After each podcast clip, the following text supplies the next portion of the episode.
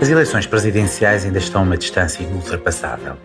2026 é quase uma terra de fim do mundo, um deserto sem água que se beba, uma travessia do mar num barquinho a remos e sem bússola.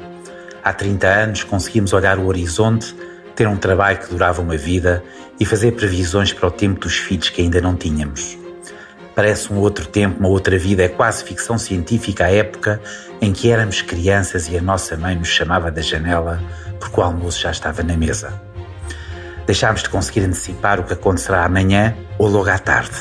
Falar então das eleições presidenciais de 2026 é quase uma Babilónia em que podemos ouvir rumores e vozes cruzadas, mas não conseguimos entender o que dizem.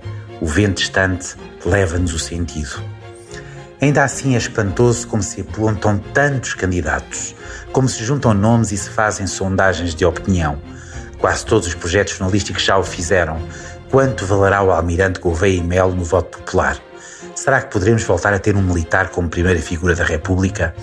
E Luís Marques Mendes, depois de um percurso semelhante ao de Marcelo Rebelo de Sousa, será que é o melhor nome do centro-direita? Ou Pedro Passos Coelho, para muitos tem este lugar à espera? Ou Paulo Portas, que agora parece ele próprio ter desistido da hipótese. E Augusto Santos Silva? Será ele o candidato apoiado pelo PS? Estará no Parlamento passagem para Belém? Ou mesmo António Costa, que tem dito tantas vezes que não o deseja, poderá ainda assim avançar? Numa sondagem para a CNN Portugal foram incluídos 17 nomes. Estes de que falo e outros, imaginem que até Sócrates e Durão Barroso foram sufragados. E Rui Rio, Pedro Santana Lopes, Mariana Mortágua João Ferreira também lá estavam. Espantoso como nenhum estudo de opinião decidiu incluir o nome que considero mais forte do centro-esquerda. É como se uma nuvem tivesse passado pela cabeça dos que encomendam as sondagens, dos opinion makers e de todos os observadores da atualidade. É como se existisse um manto de esquecimentos, o que involuntário, no único nome à esquerda que poderá vencer as eleições de 2026. Falo de Mário Centeno. O seu nome é como se não existisse, o que não deixa de ser extraordinário e uma vantagem para ele.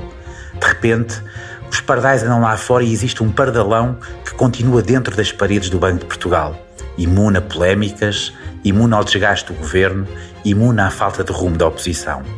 Mário Centeno, que foi o único ministro das Finanças a conseguir um superávit, que conseguiu o milagre da multiplicação dos pães, conseguindo equilibrar a economia, criando as condições para a maioria absoluta de António Costa, que conseguiu fazê-lo com o apoio parlamentar do Bloco de Esquerda e do Partido Comunista, o que a União Europeia e os mercados achavam impossível, ganhou também por isso o respeito internacional e a liderança do Eurogrupo, no qual era chamado o Ronaldo das Finanças, que deixou um enorme vazio no governo, que é um académico brilhante, com uma carreira de professor universitário, doutorado numa das melhores universidades do mundo, que faz a ponte entre o centro-esquerda e o centro-direita. Aliás, o PSD admirava-o tanto que até diziam que o responsável pelas finanças do seu partido era o Mário Centeno dos social-democratas, que não tem a antipatia do Partido Comunista, apesar de ideologicamente estar muito distante.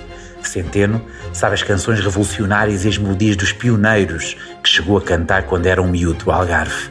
Os comunistas sabem que é governador do Banco de Portugal, tendo conseguido, apesar de tudo, pacificar a casa depois de toda a turbulência dos últimos anos. Assim, de repente, não me parece que exista uma melhor opção, e assim, de repente, não consigo perceber a razão que leva a não o incluírem entre os 387 putativos candidatos que já apareceram nas sondagens de opinião. Eu sei que o primeiro milho é dos pardais, mas convém não abusar.